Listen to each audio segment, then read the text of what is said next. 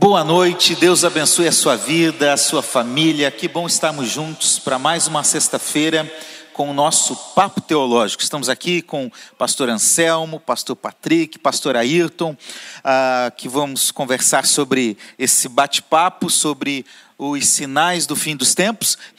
Muito bem, meus irmãos, esse é um programa que nós batemos um papo sobre teologia e o nosso tema atual é o sinal dos fins. Opa! Os sinais do fim dos tempos. Só invertir um pouquinho. É, a gente tem esse programa e talvez entremos em mais um.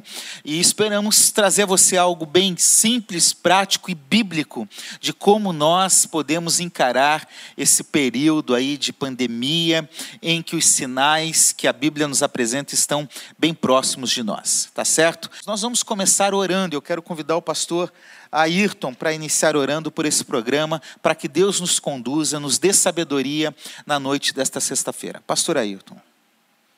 Querido Deus, louvado seja o teu nome. Te agradecemos, ó Deus, por mais uma vez estarmos aqui. Te pedimos, ó Deus, agora por, pela situação do nosso país, te pedimos, ó Deus, uma intervenção miraculosa, ó Deus, com relação a essa doença que tem se alastrado. Te louvamos, ó Deus, porque a tua misericórdia tem sido grande, mas te pedimos, ó Deus, que o teu amor cada vez, ó Deus, atue em nosso meio, tendo compaixão das vidas que estão perecendo. Senhor, alcança, Senhor, o nosso país em todos os aspectos. Te pedimos pelo mundo todo, Senhor, que esse vírus tenha atingido.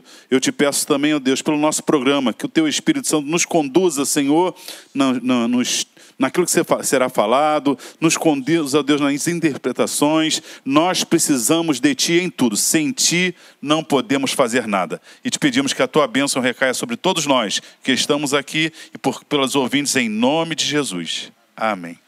Muito bem, nós estávamos conversando um pouco antes aqui e imaginando aquele grande dia, não é isso, pastores? Falei, pastor Patrick. Como será aquele dia? Deus abençoe a sua vida. não sei responder como será. Sei que será infinitamente mais do que a gente pode conversar aqui, porque será um dia maravilhoso. Na verdade, estava aqui perguntando, a gente fala muito sobre o céu, né, sobre a eternidade, mas essa semana eu estava orando e eu me peguei pensando, não sobre o céu, sobre a eternidade, mas o momento. Eu queria iniciar te convidando a pensar sobre isso, o momento em que a igreja, os mortos ressuscitados em Cristo, os vivos transformados em corpos incorruptíveis, o momento que a igreja estiver entrando nos céus. Todo mundo junto. O mundo inteiro entrando, e, e eu imagino os anjos, o Senhor recebendo, a igreja entrando. É algo que não dá nem para ficar pensando um dia maravilhoso, né? Emocionante, é verdade. Isso.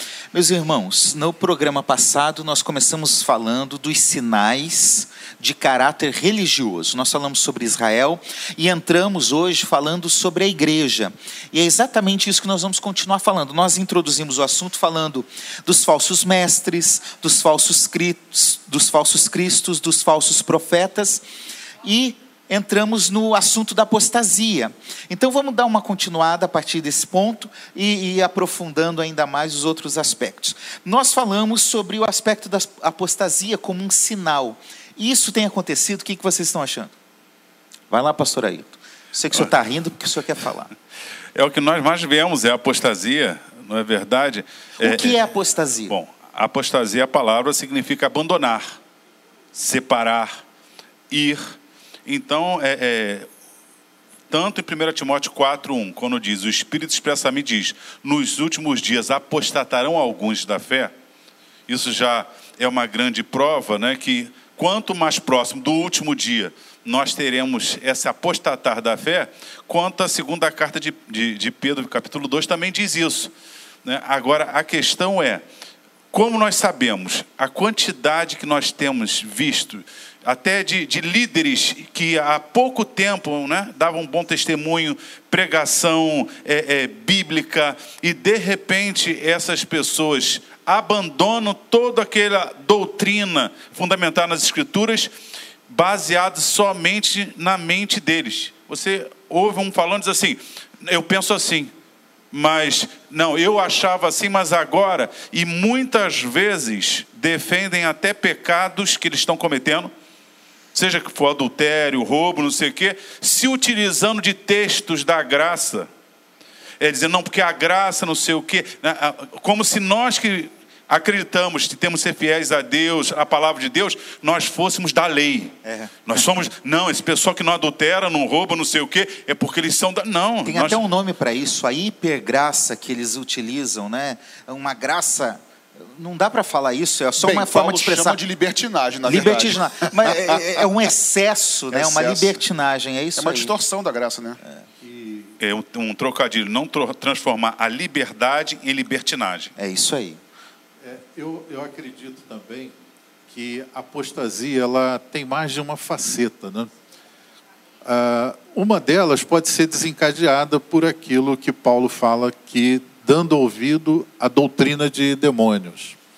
Ou seja, é uma apostasia que tem origem numa, numa sedução, numa ação maligna que promove um engano de tal maneira é, convincente que vai atrair pessoas que antes eram eh, defensoras do Evangelho, criam né, na, na sã doutrina e vão dar ouvidos a essa doutrina e vão ser eh, afastadas da fé. Mas existem, acho que outras fontes também, não é, pastores? Acho que os irmãos Tem, concordam. sim, outras uma outra- origens outra- de deserção da fé. Uma outra manifestação que eu acho, Tito 1,16 diz, diz assim: confessam-no com a sua boca, mas negam-no com suas obras.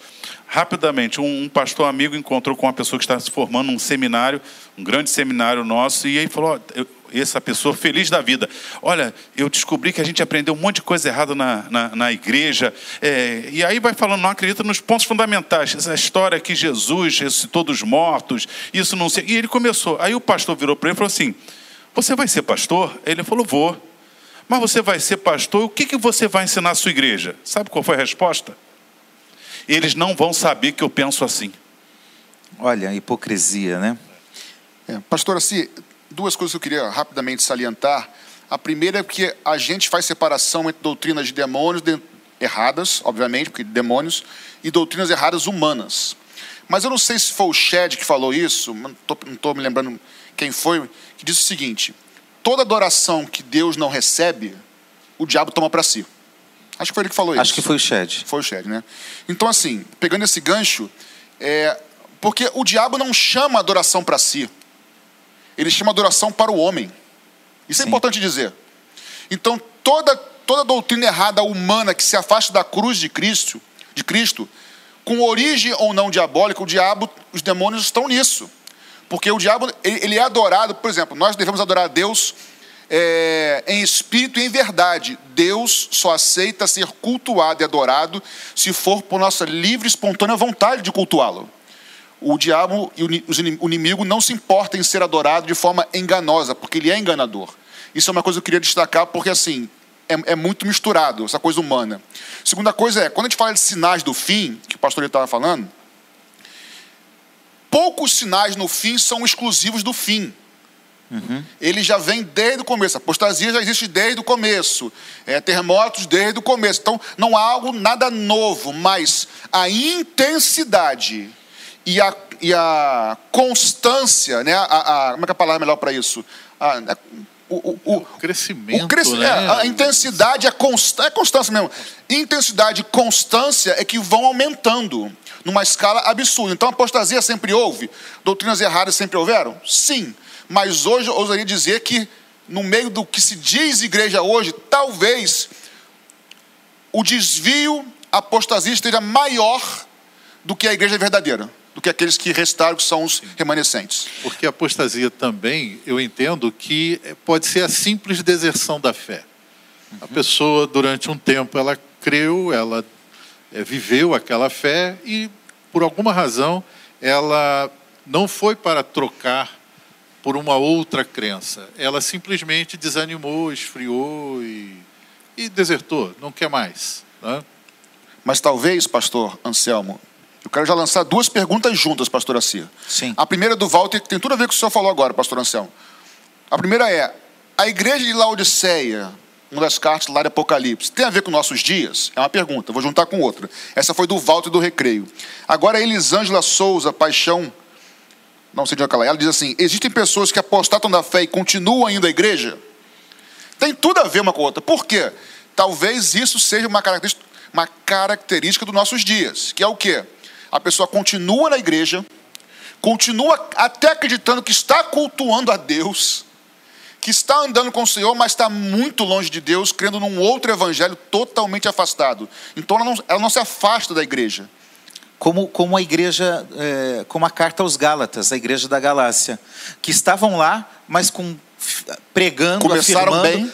Começaram bem, Isso. mas se perderam e estavam num outro evangelho, não é isso, pastor Ayrton? Sim. Então é Gálatas possível 3, apostatar da fé estando na igreja. Paulo diz: Ó insensato Gálatas, quem vos fascinou tão depressa? Aquele onde anticristo foi, ele diz até assim com ênfase: vocês eram capazes de tirar um dos olhos para mudar.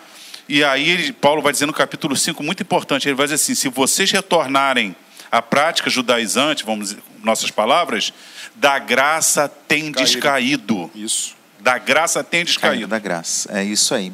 E isso também está gerando blasfêmia e escarnecimento da fé. É um outro sinal. Não é isso? O que que vocês pensam disso, pastor Anselmo? Ah, a gente está vivendo esse tempo de blasfêmia em relação à fé, em relação a Jesus, em relação à palavra de Deus?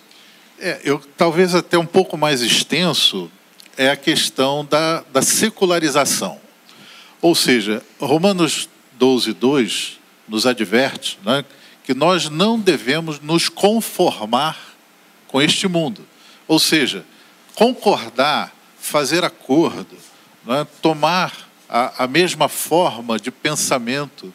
né, e quando a igreja, a Bíblia fala aqui de mundo, é esse sistema, né, um sistema mundano que é contrário a Deus, que é avesso né, à, à palavra de Deus. Então nós não devemos nos conformar com isso. E o que está acontecendo?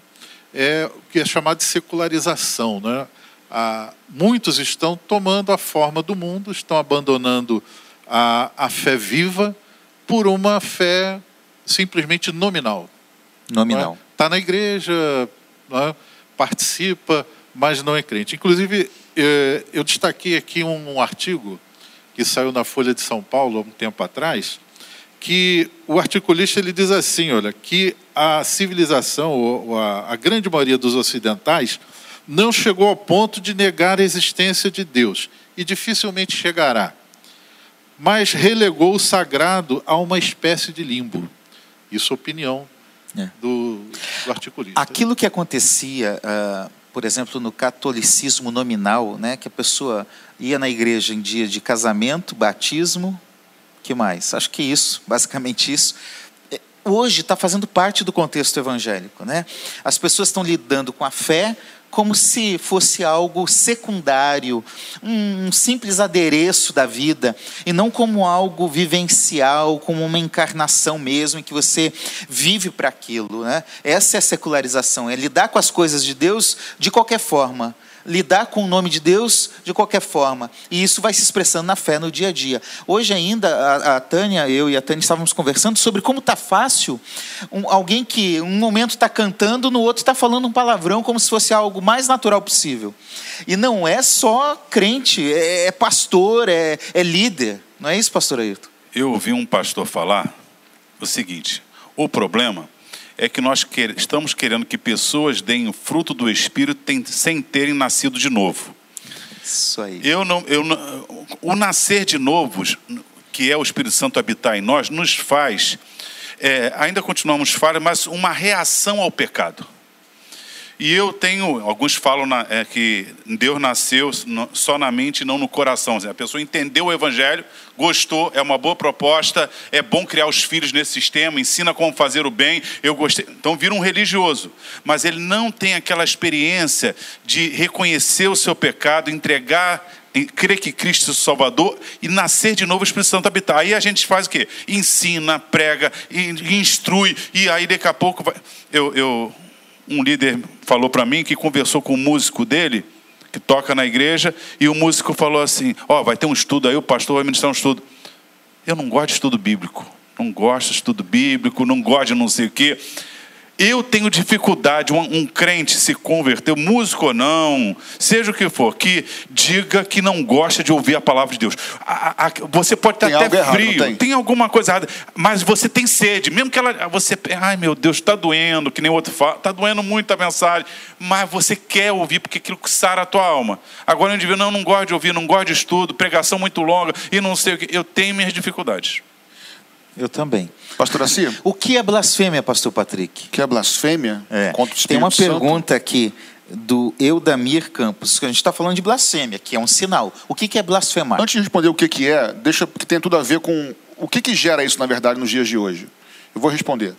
Pastor Anselmo falou muito bem. É, essa questão de você blasfemar, ou então de você de, de falar mal, ou de, ou de é blasfemar o nome do Senhor mesmo, é, em Mateus 25, na parábola das dez virgens, é, eu creio que ali está exatamente a situação da igreja que vai ser arrebatada ou não, na época do arrebatamento que vai encontrar com o Senhor ou não.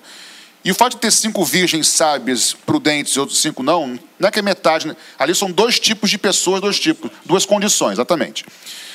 Mas queria focar no seguinte: o texto diz que algumas eram sábias ou prudentes, mas a melhor tradução para mim, pelo que eu pesquisei, é sábia e as outras nécias ou imprudentes. As sábias são as que têm óleo que entram para as bodas com, com o noivo. Ou seja, a palavra nos ensina que o temor do Senhor é o princípio da sabedoria. Então, as sábias são a igreja verdadeira, que teme ao Senhor, são sábias porque tem temor do Senhor.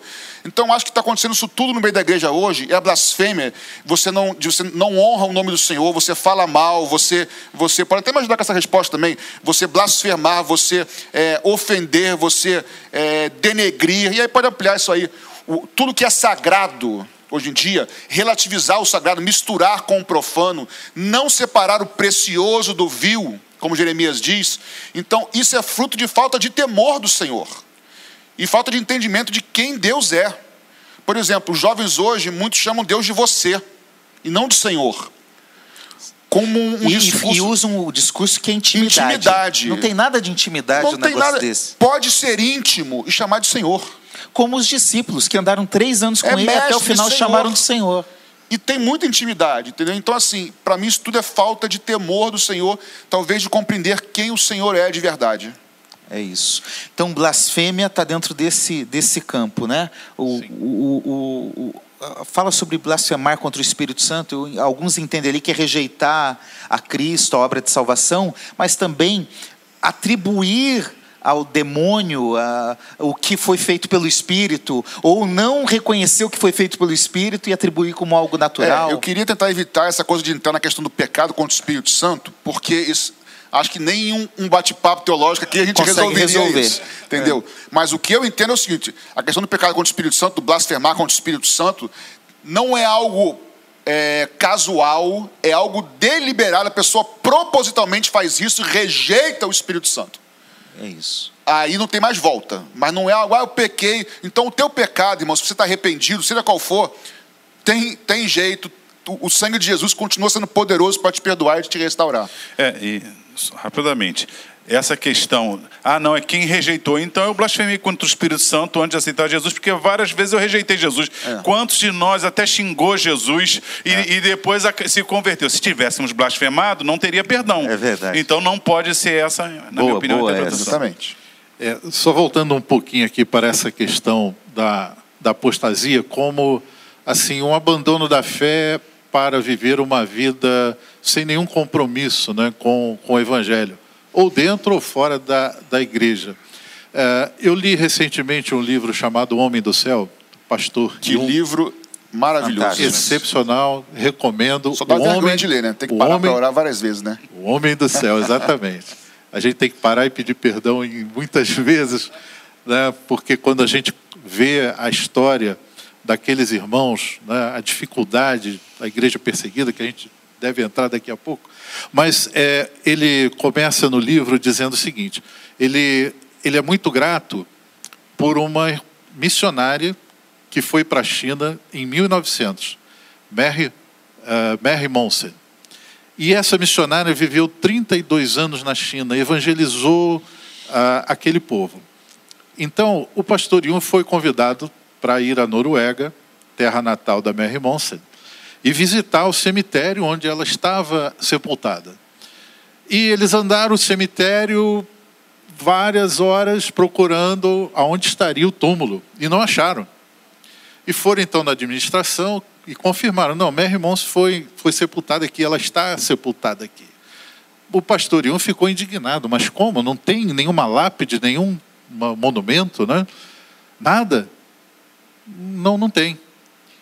Olha, eu vou fazer o seguinte: eu vou dar dois anos para vocês construírem um monumento que faça jus à memória dessa mulher de Deus.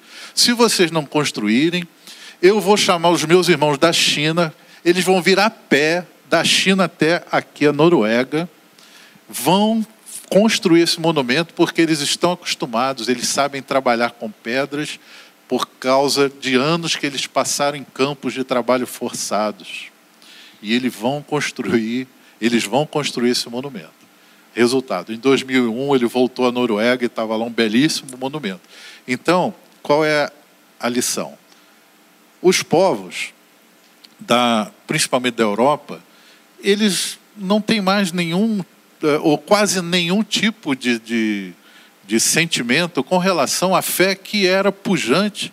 Inclusive, houve uma pesquisa do Instituto Gallup, em 2009, falando sobre a importância da religião, perguntando para essas pessoas.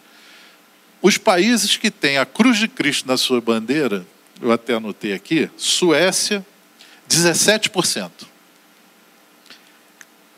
Dinamarca, 19%. Noruega, o país da Mary Morsen, 22%. Reino Unido, quer dizer, Inglaterra, 27%. Esses países tinham uma tradição, foram assim os grandes precursores das missões modernas. A gente fala de William Carey, Hudson Taylor, né, da Inglaterra. Né? A própria Dinamarca foi a primeira missão europeia. Né? Esses países todos que eram 100% cristãos e 100% fervorosos. Hoje estão Berço nessa do situação. avivamento em alguns casos. Berço né? de avivamento, Gales, né? enfim. os moravianos, enfim. É, hoje estão nessa situação. Então o pastor Yun ele ficou indignado com, com aquela situação de total desprezo. Então, pela gente, fé. apostasia, deserção da fé, blasfêmia, escarnecimento, tudo isso também gera escândalo, que também é um sinal. É ou não é, pastor Ayrton? Os escândalos deveriam vir, né? deveriam existir. Sim. Ai do mundo, né, Mateus? Mas ai- Do mundo por causa dos escândalos, porque é necessário que eles venham. Mas ai daquele por quem vier os escândalos, melhor seria amarrar uma pedra de moinho. Então, é, é, os escândalos são inevitáveis. Inevitáveis. E, a gente estava falando sobre blasfêmia. É, eram fariseus que conheciam as escrituras e Jesus. Então, você está dizendo que eu expulso o demônio por Beuzebu? Os escândalos que eu creio que Jesus está dizendo que vai fazer os pequeninos, para mim, tem a ver com essa maturidade que eh, deveria ser a- a- os líderes e tudo, e eles se tornam o quê? Hoje, eu, eu tenho muito cuidado, de, ah, assiste pregação na TV, assiste pregação no rádio. Eu tenho cuidado. Também. Porque pessoas que eu indiquei, que eu falava, que eu comprava livro, que eu, eu escuto hoje, eu, eu tremo. Eu tremo. Então, é um escândalo, e esse escândalo é, é, de apostasia, e eu acho que esse- isso se enquadra em blasfêmia, e eu acho que do Espírito Santo, eu, pelo menos em Hebreus 6, e essas pessoas que provaram do mundo vidouro, então a pessoa chega e dá uma carteirada, ela, ela teve experiência, orava e Jesus curava aos montes. Aí chega o pastor Ayrton, quantos você orou e Jesus curou? Eu, eu, eu não lembro se orou, Deus não me contou, porque eu não sei. Aí a pessoa mostra o currículo lá, pastor fulano orou e, e ele me curou, mas eu- ele está falando heresia, ele está, não, mas quem, eu ouvi isso de uma vez, você discorda do fulano, mas o fulano pre... Fez um monte isso de gente se aquilo. converte. E quem é você para discordar dele? Eu fico assim, então não discordo. Você continua com ele. E essa pessoa que falou isso para mim, depois incorreu num erro grave dessa pessoa. Você ia falar alguma coisa, Patrick? Eu- Ia, mas eu vou falar outra coisa, porque ficou borbulhando aqui, eu tenho que falar. Eu, eu entendo o seguinte: Deus pode me usar se eu tiver em pecado, pastor, tá? Pastor Patrick, estou errado, estou em pecado. O que eu ensino aproxima as pessoas de Deus. Se eu ensino a Bíblia e eu estou errado, em pecado, pessoalmente, é hipotético, fica calmo, tá, irmão? Hipotético. O que eu ensino te aproxima de Deus e é bíblico, e eu estou em pecado. Deus pode me usar pela tua fé para te abençoar e te curar. Eu creio porque Deus testifica e zela pela sua palavra. palavra. Porém, se o que eu te ensino for antibíblico, demoníaco, humano e te afasta de Cristo, Deus não vai testificar com sinais e prodígios, é como eu creio. E se, e se isso está acontecendo, não é Deus que está operando esses milagres. Estou sendo bem claro aqui ao vivo. Deus vela pela sua palavra. Por isso a pergunta da semana passada. Como se conhece um falso mestre, falso profeta? Não por sinais, nem por curas e prodígios, mas por ensino.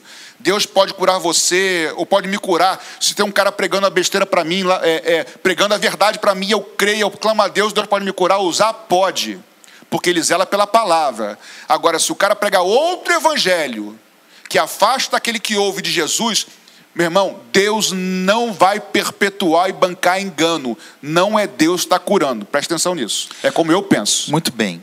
Uh, um outro sinal que tanto Mateus quanto Lucas nos apresentam, são, aliás, são dois: os dias de Ló e os dias de Noé. É o que seria isso? Pastor Anselmo quer falar um pouquinho sobre esses dias de Ló e de Noé? Ou vocês? Vocês podem decidir quem fala primeiro. Bom, uh, Jesus fala exatamente sobre esses dois personagens, né? Noé e Ló. O que, que caracterizava os dias de Noé? Os dias de Noé eram dias cheios de violência e também que as pessoas comiam, bebiam, casavam-se e davam-se em casamento. Como é que a gente pode entender isso? Seriam dias em que as pessoas estariam muito mais preocupadas com ah, o materialismo, com os prazeres né, da carne. Seus próprios interesses. Seus próprios interesses. E esse casar e dar-se em casamento talvez possa ser também interpretado como uma questão de promiscuidade, como a imoralidade exacerbada, ou uma exaltação à sensualidade que a gente vê nos, nos, dias, de hoje. nos dias de hoje. Não é verdade? E a sociedade cada vez mais admite como normal, como correto, é, determinados comportamentos que a Bíblia é frontalmente contra. É? Então, os dias de Noé e os dias de Ló têm essa similaridade. Né? E os dias de Noé é a questão também da violência, né? violência exacerbada. E uma coisa que me chama a atenção é que Jesus disse que eles estavam vivendo dessa forma.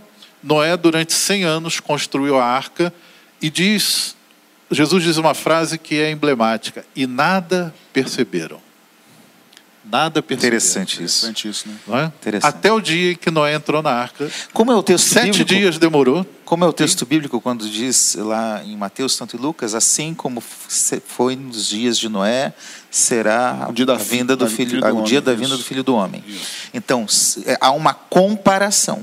Sim, exatamente, um padrão. Não é isso? Ali. E exatamente. assim como eles não percebiam naquela época, pastor Anselmo, é bem possível que não percebam e, pastor hoje. Assim, alguns podem estar nos assistindo e achando assim, ah, mas os dias de Ló, são os dias de Sodoma e Gomorra, por exemplo, era uma promiscuidade horrorosa, como se não chegamos lá ainda. Nós estamos muito pior do que Sodoma e Gomorra. Não é a minha realidade, e talvez não seja a sua, queria que não seja. Mas quem já foi um baile funk, o que acontece no baile funk é mil vezes pior do que Sodoma e Gomorra. Cara. É isso aí. Então, assim, já passou. Já passou. Então, é, é, outras questões estão entrando em pauta já, né? A questão da pedofilia. Eu já vi movimentos intelectuais e políticos falando, por exemplo, que a pedofilia tem que ser compreendida, afinal é um desejo, é uma forma, a zoofilia, né, a, a, práticas imorais na área da sexualidade com, com animais, tudo isso já começa, a, questão, por exemplo, de práticas homoafetivas já nem entra mais no bojo, é, são outros aspectos que estão entrando e fazendo parte disso. E esses são os dias de Noé, os dias de Ló que nós estamos vivendo. Nos ah, Estados Unidos, pastor, tem uma organização que trabalha para a liberação da pedofilia. É, é uma, uma organização, não é, não é um, uma voz subterrânea. É uma expressão de amor Não é uma voz subterrânea, é, é, alguém lá com uma representatividade. A, a, a OMS, há, há, alguns dias aí, dias dentro de desse contexto da pandemia, por exemplo, autorizou o aborto, sugeriu, autorizou não, sugeriu a legalização do aborto. Graças a Deus, o nosso STF aqui discutiu o assunto e o assunto não passou, mas em muitos lugares é algo normal. Né? É, é, é incoerente você querer defender a vida de uns em detrimento de outros, né? E o aborto sendo pautado nisso. Então, tudo isso eh, são dias de Ló, dias de Noé. Eh, nós falamos de vários sinais aqui que têm um caráter bem negativo, né? mas, por exemplo, tem um aspecto positivo que é um sinal que a Bíblia diz que é o avanço do Evangelho, Mateus 24, 14. A gente não sabe é, quando começa, quando termina. Quando começa é pós a cruz, né, na verdade, mas até quando vai se estender esse avanço do Evangelho? O que nós temos percebido também é isso. O senhor estava falando desse livro do contexto chinês, uh, mas o Evangelho tem crescido, como que vocês têm visto isso? Não, eu creio que tem crescido até pela questão tanto o evangelho verdadeiro quanto o que a gente falava até agora, que é o falso evangelho. Mas também tem o verdadeiro, cujo Jesus é o Senhor, o cabeça, ação pelo Espírito Santo, e nada do que é falso, nada do que é distorcido pode parar a obra do Espírito Santo. É bom deixar bem claro isso, né? Nenhuma apostasia, nenhuma distorção, nada, nem ninguém, nem falso profeta, nem o anticristo, nada pode parar a ação do Espírito Santo por meio da igreja, dos servos verdadeiros. Isso é um fato. E é motivo de glória ao Senhor. Então está crescendo porque, enfim, a propagação pode me ajudar até. Acho que o pastor é, Anselmo tem alguns dados mais específicos, mas assim, a questão da, da tecnologia, das traduções, do alcance é muito mais fácil do que antigamente, né? Esses dias, pastor Patrick, esses dias não, ano passado, ano retrasado, nem lembro bem, eu fui numa organização aqui através do meu trabalho é, e, e, essa organização ela contratou pessoas de outros países em que o evangelho é proibido e trouxe para o Brasil. E aí ela lançou pregações por meio de, de Facebook e outras redes e outras formas.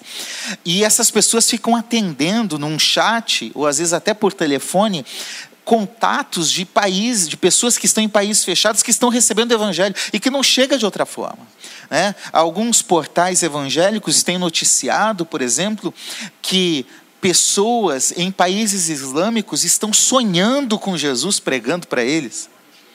Uh, oi? Aonde não chega por meio das mídias, o vai Senhor sonho. vai lá. O Senhor está agindo. É isso aí. Não é verdade? Ninguém pode parar a obra do Espírito Ninguém Santo. pode. A gente estava falando das traduções bíblicas, eu trabalho um pouco com isso, mas o senhor também trouxe alguns dados aí, como traduções bíblicas estão se espalhando no, no, no mundo. É verdade, pastor Assi. É, eu também, só comentando aqui sobre essa ação de Deus surpreendente nessa questão de pregar o evangelho a todo mundo, que inicialmente a gente acha uma tarefa é, gigantesca e que demoraria muito tempo, mas a cada dia a gente vê a tecnologia, né? É, como o pastor Assi citou, de que o evangelho está entrando, mesmo nos países onde ele é proibido, ele está entrando de uma maneira avassaladora, eu diria assim. Né? Então, é, eu fico impressionado. Alguns anos atrás, eu fiquei muito impactado com aquele filme é, do Mel Gibson sobre Jesus, né? A Paixão de Cristo, porque eu achei aquilo fantástico, porque a gente só tinha filmes é, com essa temática, mas não com essa expressão. Não é? E eu fiquei impactado como Deus pode agir, porque certamente aquele filme atingiu milhões de pessoas. É? Mas, respondendo aqui ao nosso querido pastor Assi, a Sociedade Bíblica Unida, né, a United Bible Societies, isso que é uma fraternidade que une as sociedades bíblicas do mundo. Do mundo ela publicou aqui, esses dados são dinâmicos, tá? vocês podem depois também procurar, é, mas 6,1 bilhão de pessoas, né? 6 bilhões e 100 milhões de pessoas no mundo hoje, já têm traduzido a Bíblia completa no, nos seus idiomas. A é. Bíblia é, ou parte da Bíblia, o Novo Testamento? Não, não. A Bíblia, completa a não, Bíblia... completa 3 bilhões e meio, aproximadamente. Sim. É. Bom, uh, ok. Uh, eu coletei esses dados aqui, é, mas está colocado aqui. Mas dessa, dessa parte, é, são 7.350 idiomas no mundo. No mundo. Né? Então, é, já tem pelo menos o Novo Testamento. Né? E porções mais curtas das Escrituras estão aí por volta de 457 milhões de pessoas. Né? Então, já está bastante avançada a questão da disponibilidade da palavra de Deus na, para a maioria das pessoas no mundo. Né? Essa difusão do, da palavra da de Deus. Tem um e aplicativo... eles estão em 400 idiomas, também estão trabalhando, né? As sociedades de bispos estão trabalhando. Só que no Brasil a gente está trabalhando em mais de 10 projetos de tradução para línguas indígenas. Aí nós temos 180 línguas indígenas no Brasil. Poucas têm uma tradução. Ah, o, tem um aplicativo, o Version, que já está com mais de mil versões. E a cada dia cresce mais. Pastor, é bom destacar que, se eu estiver errado, senhor, por favor, me corrija. O senhor foi bom, né? Você, você me corrige. Obrigado, obrigado. que o fato, de repente, de uma tribo não ter ainda uma tradução completa na sua, no seu idioma, na sua língua, enfim, o dialeto, não significa que o evangelho não tenha chegado já a esse local. Não correto? tenha sido pregado lá. Exatamente. Às vezes não tem a Bíblia completa, às vezes tem o Novo Testamento, às vezes Isso. tem um evangelho, às vezes tem um capítulo, uh, mas tem alguma coisa, mas o evangelho já foi pregado. Exatamente. Isso quer dizer, meus irmãos, que o evangelho tem sido pregado e também é mais um sinal. O Eudamir, pastor Patrick, está perguntando: os sinais serão percebidos pela igreja? Bem, pela igreja verdadeira, eu creio que sim. Aqueles que são do Senhor, que estiverem atentos. A pergunta é assim: é para a igreja, para os santos perceberem? Creio que é para perceber sim. Jesus fala assim: dia e hora ninguém sabe, a questão não é essa. Mas ele fala assim: vocês olham para o céu e sabem que está vermelho, que vai chover, está próximo, vocês não sabem discernir os tempos, então é para a igreja discernir os tempos não precisar é, é, é, é, dia e hora, esse, não é isso, mas as épocas, os tempos, é para nós, se estivermos atentos, é, percebermos sim. E o Alexandre pergunta: como perceber se os sinais são falsos? Bom, primeiro, eu quero citar Tessalonicenses 5 e 13 e 4. Quando disserem a paz e segurança, sim. Mas vós, irmãos, não estáis em trevas, para que aquele dia vos pegue como ladrão. Então, nós, nós, a igreja que está sensível, ela percebe os sinais, a que está atenta, não é isso? Agora, a pergunta dele é para como perceber se os sinais são falsos. No caso aí, os sinais dos falsos profetas. Os é sinais, eu creio que pode ser tanto os sinais do fim dos tempos quanto os sinais dos falsos profetas. Eu é, acho que é, não, ele não deixou claro, mas é. vamos responder as duas. Responder as duas. os sinais. Olha, se você me perguntar, me dá um conselho como perceber. Primeiro tem que nascer de novo. Porque você nasceu de novo tendo o Espírito Santo em você. É, Paulo diz que quem é nascido de Deus né, é guiado pelo Espírito de Deus. Então você nasceu de novo. O Espírito e tendo uma vida com a comunhão com o Espírito Santo, primeiro, o Espírito Santo já te guia em toda a verdade. João 16, 13. João 14, 26, ele diz, ele ensina todas as coisas. Então, pastor Ayrton, até para a gente fechar a questão é olhando para as escrituras. Sim, eu, eu, vou, eu vou chegar lá, porque o que acontece? Aconteceu comigo. Eu aceitei Jesus como meu Salvador, eu não sabia nada de Bíblia. E chegou um grupo religioso, começou a debater comigo, eu saí respondendo. E depois eu fui estudar a Bíblia, eu descobri que eu estava fundamentado na Bíblia sem saber. Então eu creio que existe um sobrenatural de Deus que é, supre a nossa incapacidade. Então eu chegaria a terceiro. Primeiro, nascer de novo para ter o Espírito Santo. Segundo, ser cheio do Espírito Santo. E terceiro, conhecer as Escrituras. Então, você, as escrituras são fundamentais, porque o Espírito Santo que nos deu as escrituras, ele não vai se contradizer. Ele não pode dizer assim que inspirou Paulo para dizer que ele vem nos ares, aí daqui a pouco chega um pastor e diz assim: "A vinda de Jesus é como um horizonte utópico. Quanto mais o mundo melhora, isso é a vinda de Jesus". Um grande pastor do Brasil disse isso. Vocês devem saber. Aí você, o Espírito Santo não contradiz o Espírito Santo. Então, a escritura ali me faz dizer: é um falso profeta, é um falso mestre. Então a palavra me ajudou. Mas existem situações que é difícil. Eh, você não é discernimento espiritual. Mesmo, Aí é né? discernimento espiritual. É. Aí eu creio, eu creio particularmente. Seitas, eu conheço muita gente que não sabia nada sobre algumas seitas, e, e só a seita vinha abrir a Bíblia, mostrava e alguma coisa dizia: tem alguma coisa errada tem alguma coisa errada. Tem, e ele não sabia explicar. Depois alguém chegou e explicou. Então, meu querido, Primeiro, nasça de novo. Segundo, seja cheio do Espírito Santo e conheça o máximo possível das Escrituras. Para mim, é o fundamental. Pastor Anselmo, uma pergunta para o senhor. Essa pandemia que nós estamos vivendo é um sinal? Eu diria que é um sinal. Eu diria que sim. Ah, porque ela está elencada ali no que o Senhor Jesus colocou entre os vários sinais que precederiam a sua vinda. Como ah, esses sinais eles são ao longo de um determinado período de tempo, eu aí já não poderia dizer se Jesus volta amanhã porque houve uma pandemia que nós estamos vivendo. Isso aí a gente não consegue. Sem teoria falar. da conspiração, Exatamente. então, né? Exatamente. Mas a gente pode entender que é um dos sinais, porque é algo que está assolando o mundo inteiro, né? e a gente pode realmente considerar que sim. É só um detalhe também na pergunta do, do falso sinal. O sinal pode ser até verdadeiro, né? Porque a Bíblia fala, o próprio Jesus é, diz que quando chegarem lá no, no, no dia do juízo, muitos dirão: Senhor, nós profetizamos em Teu nome, nós curamos enfermos. É verdade. Jesus não vai dizer, não, o seu Era falso. era. Não, não era falso, não. O problema era você, era o, né, o- era o falso profeta. Ele pode até realizar milagres, sim, verdadeiros, mas a origem é falsa. Pastor Patrick, a Marta pergunta: estamos começando a grande tribulação? Não, ainda não. O pastor Anselmo respondeu perfeitamente quando ele falou, eu concordo com ele que essa pandemia é um sinal, mas por isso que o nome desse programa, o título dessa, desse bate-papo de hoje, da semana passada, é Sinais. Você não pode pegar um sinal isolado e achar que resumiu tudo, vai voltar agora por causa desse sinal. São sinais que são é, consecutivos e que por isso que é, é plural. Assim como você tem que conhecer a Bíblia toda, né? E a Escritura nos traz uma revelação sobre o, todos, cada um dos assuntos. Então, nós não estamos aí na tribulação. Falamos um pouco sobre isso na semana passada, não foi?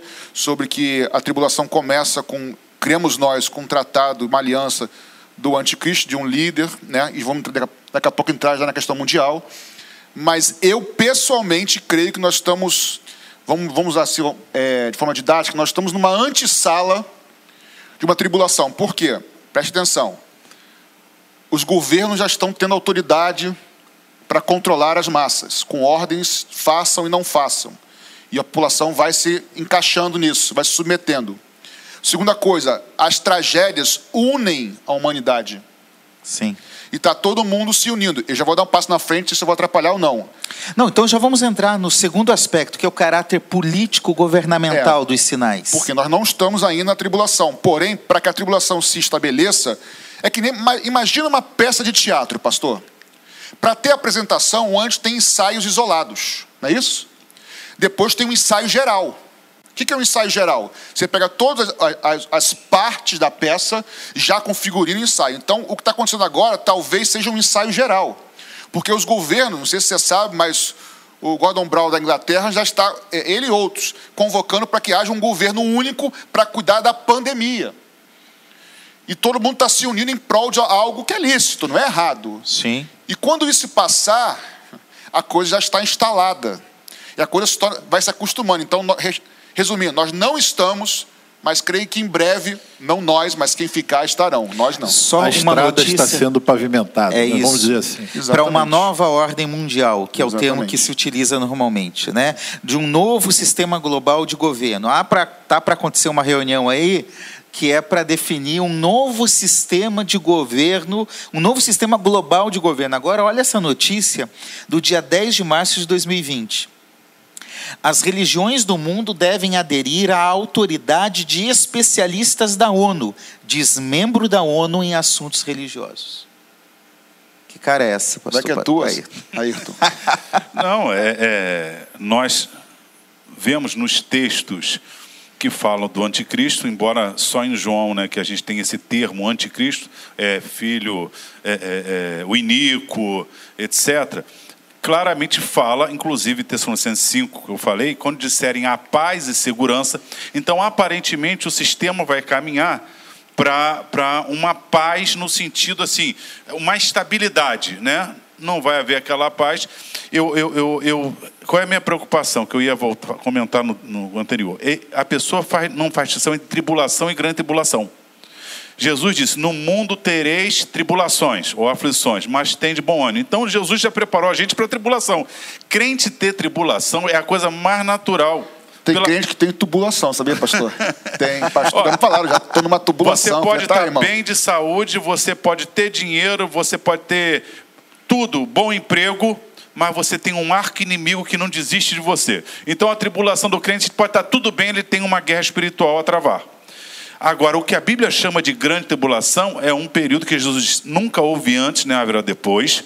Esses não serão as tribulações da vida, do corriqueiro, do, do sofrimento, da doença. Isso aí a gente chama de princípio das dores. Agora, a, a, tribulação que nós chamamos de grande tribulação, diz claramente, é a hora do juízo de Deus. Aí é a ira do cordeiro. Apocalipse 14, 7, 6, 16, 6, 17. Então, o anticristo, o mundo está pavimentado por quê? Se está aumentando epidemia, se está aumentando terremoto, começa a se pensar, olha só, não adianta ficar no individualismo. Brasil pensar no Brasil, Estados Unidos pensar nos Estados Unidos, China pensar em China. Aí vem os discursos de vez em quando. É uma hora é um líder religioso, outra hora é um líder político. Precisamos de um líder mundial que cuide da economia. Precisamos de um líder mundial que cuide da miséria no mundo. Isso vai pavimentando o quê? Eu me lembro é, não estou dizendo que Barack Obama é o anticristo. Mas o que me chamou a atenção quando Barack Obama assumiu, era, sabe o que foi? Barack é o nome o quê? Judeu. Barack, bíblico. Obama é o nome o quê? Árabe. Um negro, presidente dos Estados Unidos, racismo lá vocês historicamente a gente conhece, é eleito e o mundo todo bateu palma, inclusive, inclusive Israel e o mundo árabe. Olha só, porque a esperança de um líder mundial que venha o quê? Fazer paz entre palestinos e judeus, é, ver é, a maior potência do mundo, com agora nós temos um homem para frente. Que, imagina se, não, se chega realmente um homem com essas né, características. características. E outra coisa, alguns milagres acontecendo. Na verdade, a gente acredita que haverá até uma, uma combinação do poder político com o religioso numa mesma estrutura, num mesmo sistema, não é isso? Então, uma moeda, uh, um governo, uma visão de mundo, um alvo a ser conquistado, que é a paz. que mais, pastor Patrick?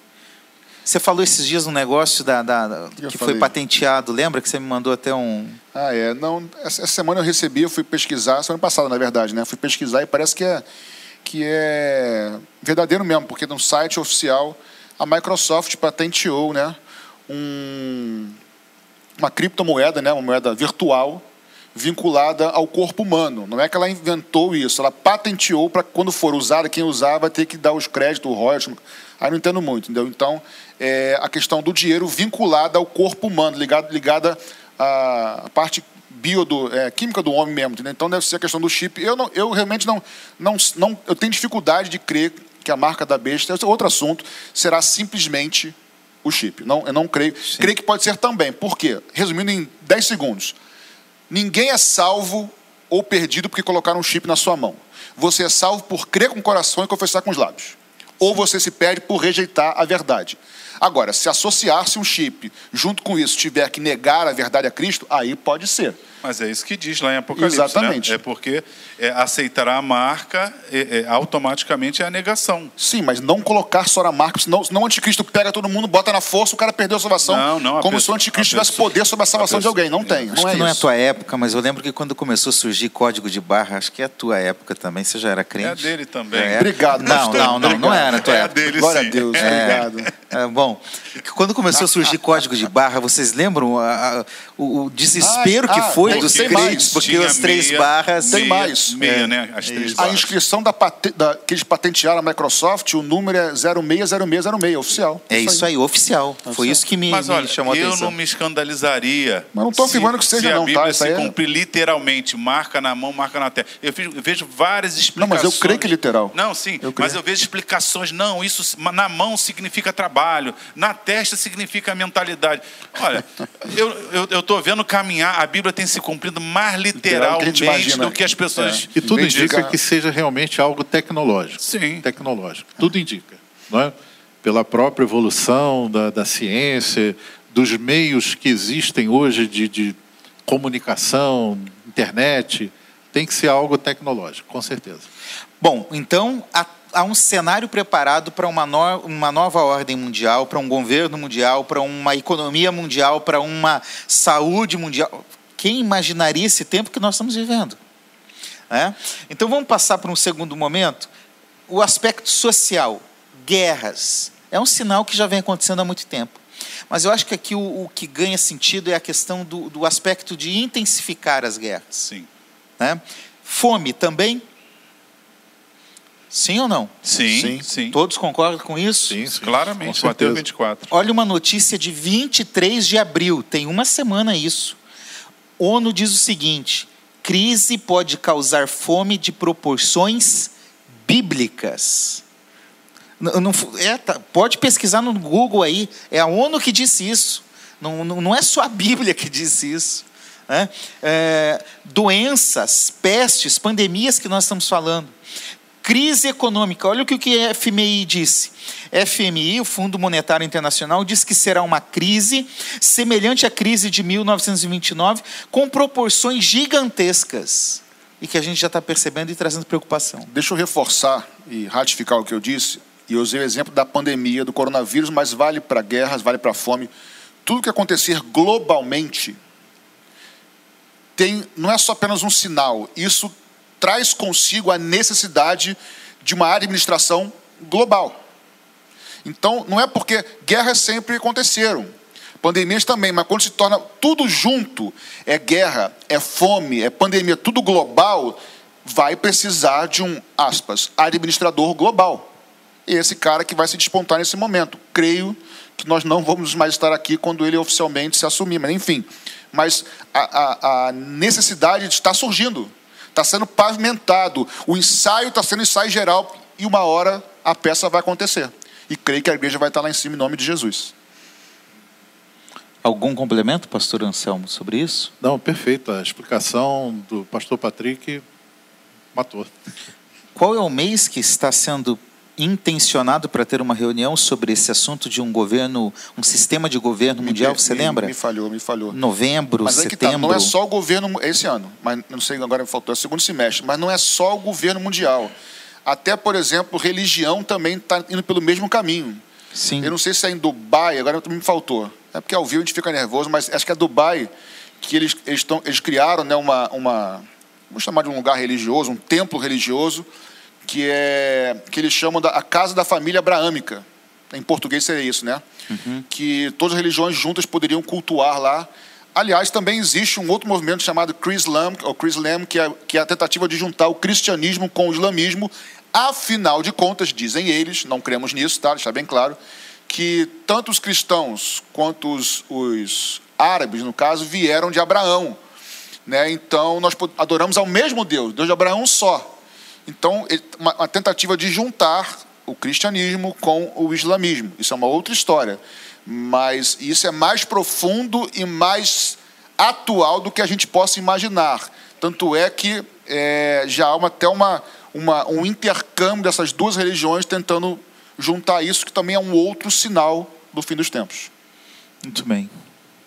Não, tem, tem ramificações chamadas cristãs que têm é, é, tentado unificar cristianismo com budismo, cristianismo com islamismo. E é aquele velho papo, é tudo a mesma coisa. Todos os caminhos levam a Deus. Mas sabia que é verdade isso, pastor?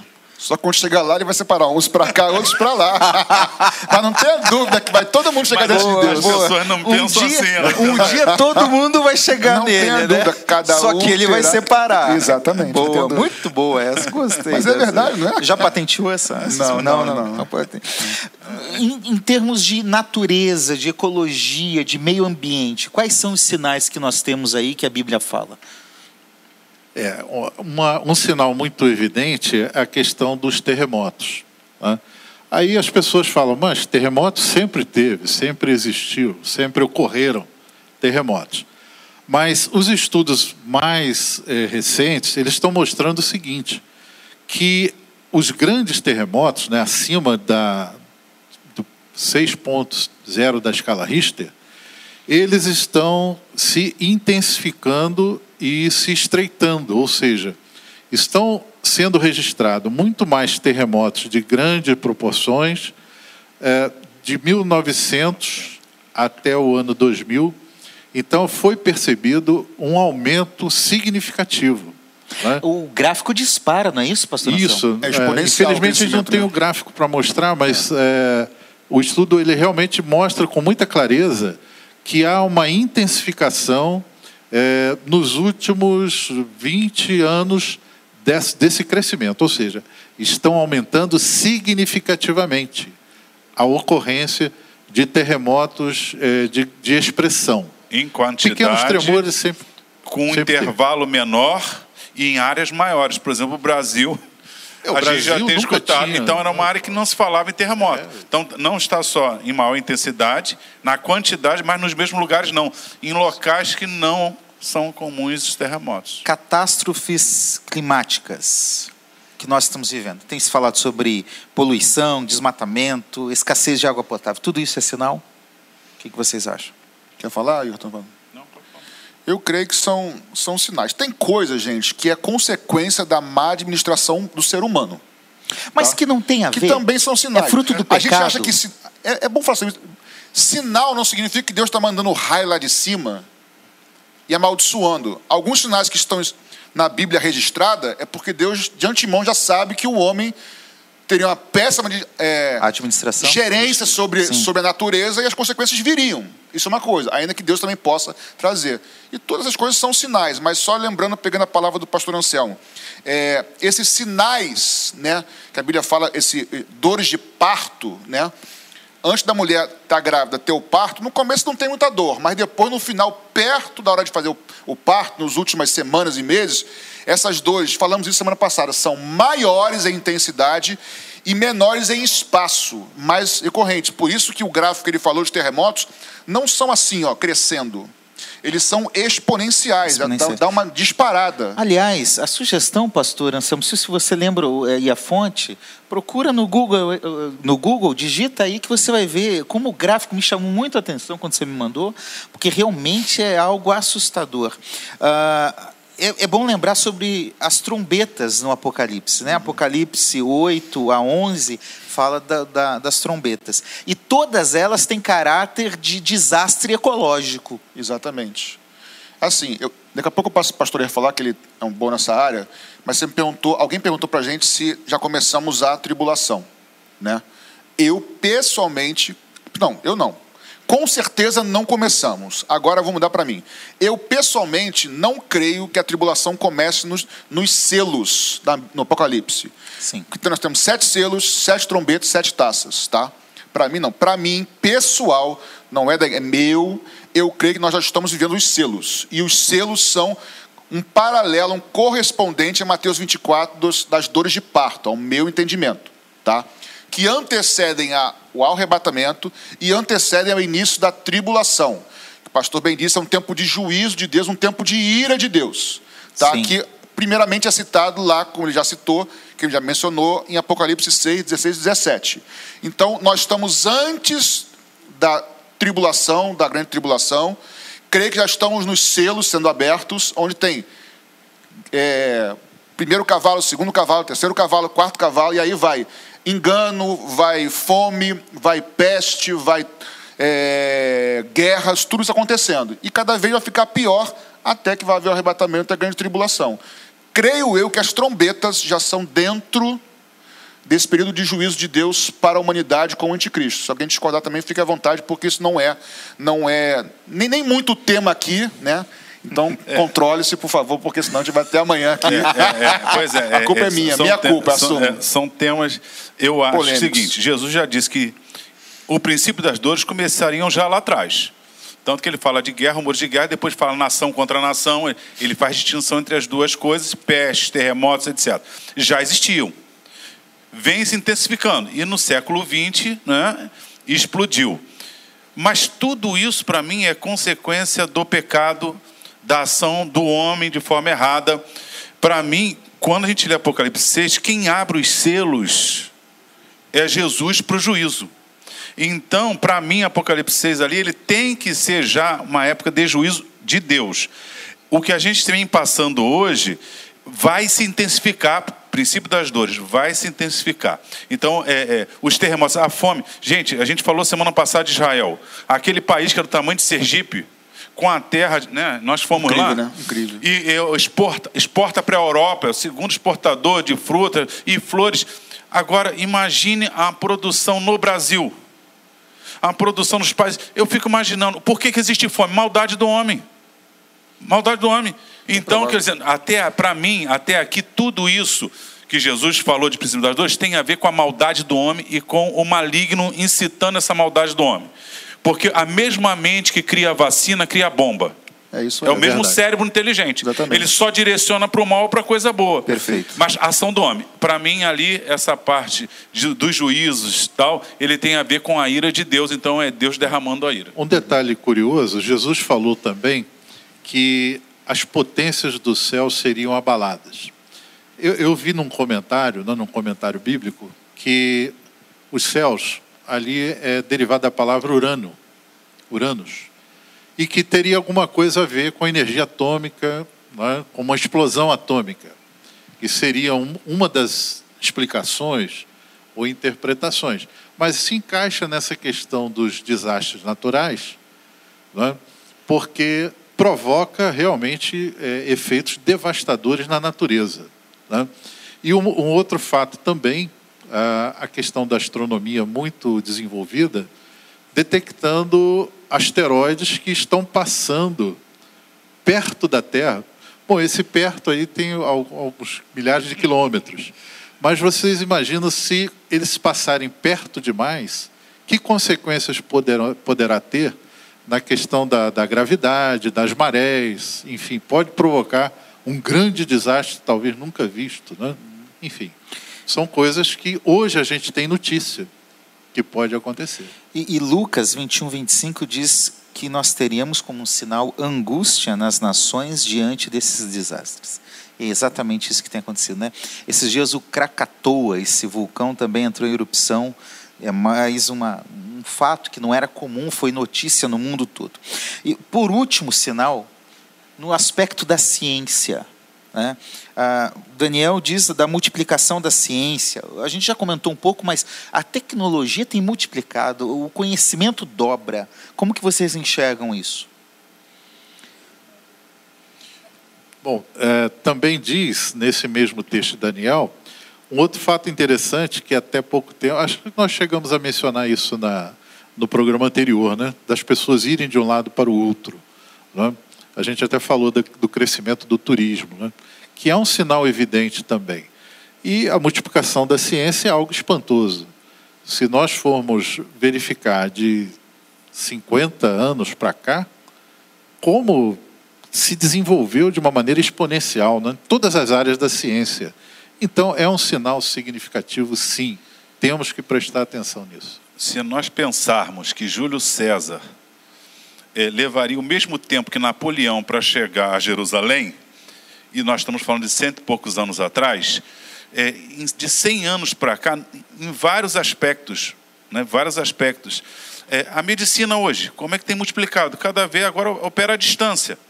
Se nós pensarmos as mulheres que morriam de parto até 100 anos atrás, porque você não tinha condições de é, é, é, combate a vírus e bactérias, como hoje a gente detectou esse vírus aí, já estão estudando como é que modifica. Então, até 100 anos atrás, a nossa, até o estudo na medicina antigamente, a pessoa estudava tudo, né?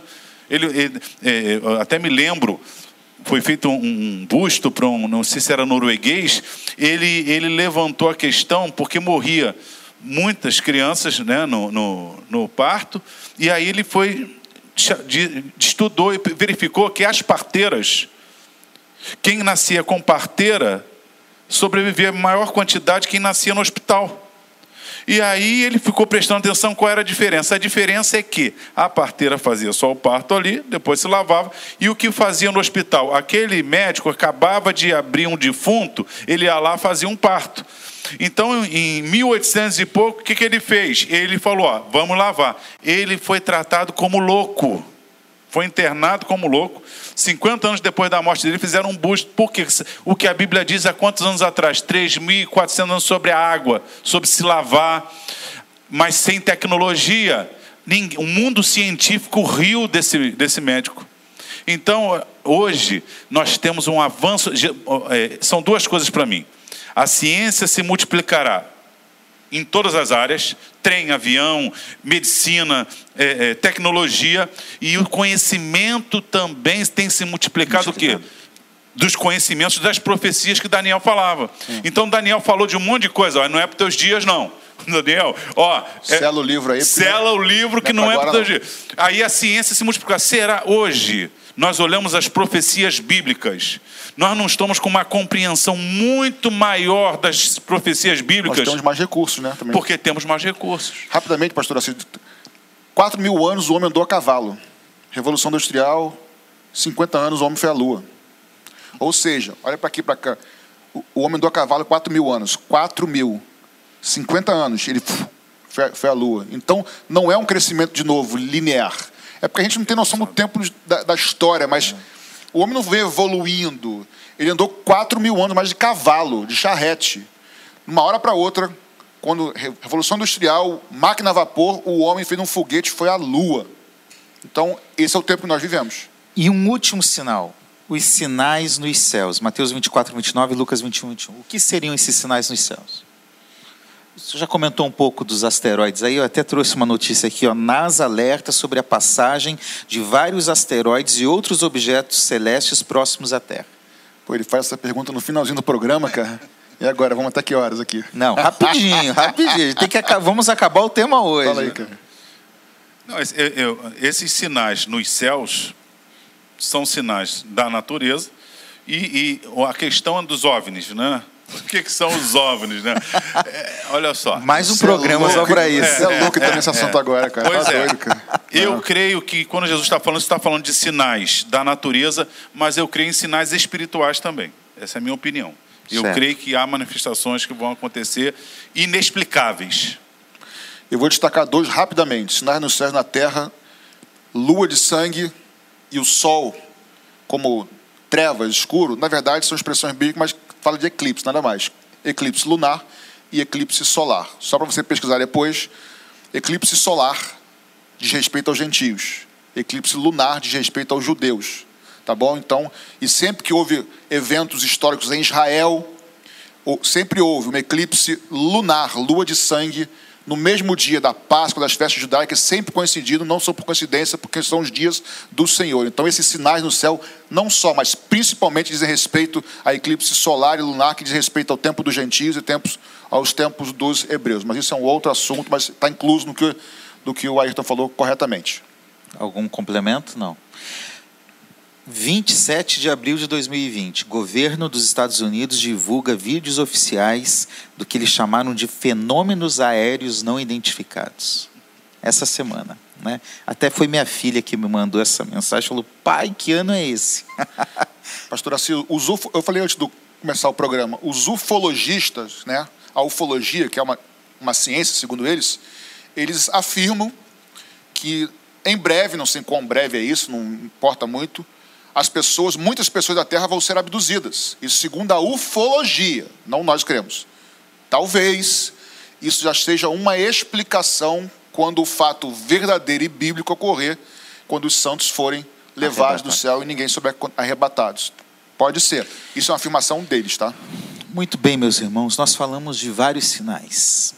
O que nós devemos fazer? E aí eu queria pedir que cada um dos pastores me ajudassem lendo um texto bíblico Pastor Anselmo, Mateus 24, 34 a 36. Uh, ah, pastor Ayrton, Mateus 13, 33. E uh, Pastor Patrick, Apocalipse 22, 20. É, o, qual é a nossa postura diante dos sinais? Primeiro, não é de desespero, é, é, é saber que Deus está no controle de todas as coisas. E, e olhar para o que a Escritura diz para a gente fazer E é isso que eu queria terminar esse programa de hoje, é, explicando qual é a nossa postura, qual é a nossa expectativa, o que o crente em Jesus faz. Pastor Ayrton, vai, o senhor aí. Mateus 13. Tre, Marcos 13, 33. Ah, eu, ach, eu tava achando que. Desculpa, gente, é a emoção. É emoção. Eu achei que. O meu tem que ser o último, porque é o Apocalipse. O seu, né? o seu fica quieto aí. Marcos 13, 33. Olhai, vigiai e orai, porque não sabeis quando chegará o tempo. Então, uma postura de vigilância. Vigilância. E de e estar de sobreaviso, de estar tá percebendo os sinais. O cristão, ele percebe os sinais. Isso. Porque, como o senhor tinha falado, pastor Patrick, o senhor gostou? Gostou. O senhor tinha falado, é, os sinais apontam para um fato. Exatamente. Mateus 24, 34. 34 a 36. Em verdade lhes digo que não passará esta geração sem que tudo isto aconteça. Passará o céu e a terra, porém as minhas palavras Aleluia. não passarão. Mas a respeito daquele dia e hora, ninguém sabe, nem os anjos dos céus, nem o filho, senão o Pai. Amém. E aquele que dá testemunho destas coisas diz: Certamente eu venho sem demora.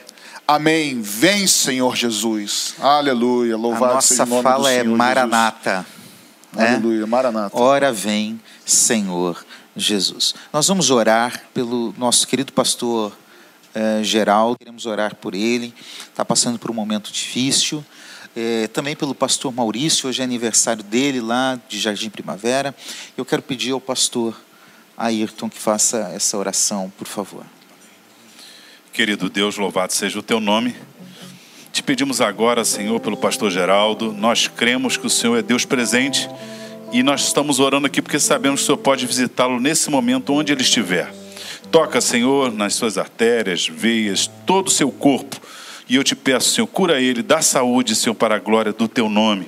Te louvamos porque o Senhor pode fazer isso e nós cremos que pode ser feito agora. Te pedimos também, ó Deus, e já te agradecemos pela vida do pastor Cláudio Maurício. Dá toda sorte de bênção à sua vida, Senhor. A ele, sua esposa, seus filhos, ao seu lar. Que o Senhor dê mais um ano de vida cheio da tua presença. Aliás, que todos os seus dias sejam diante de ti.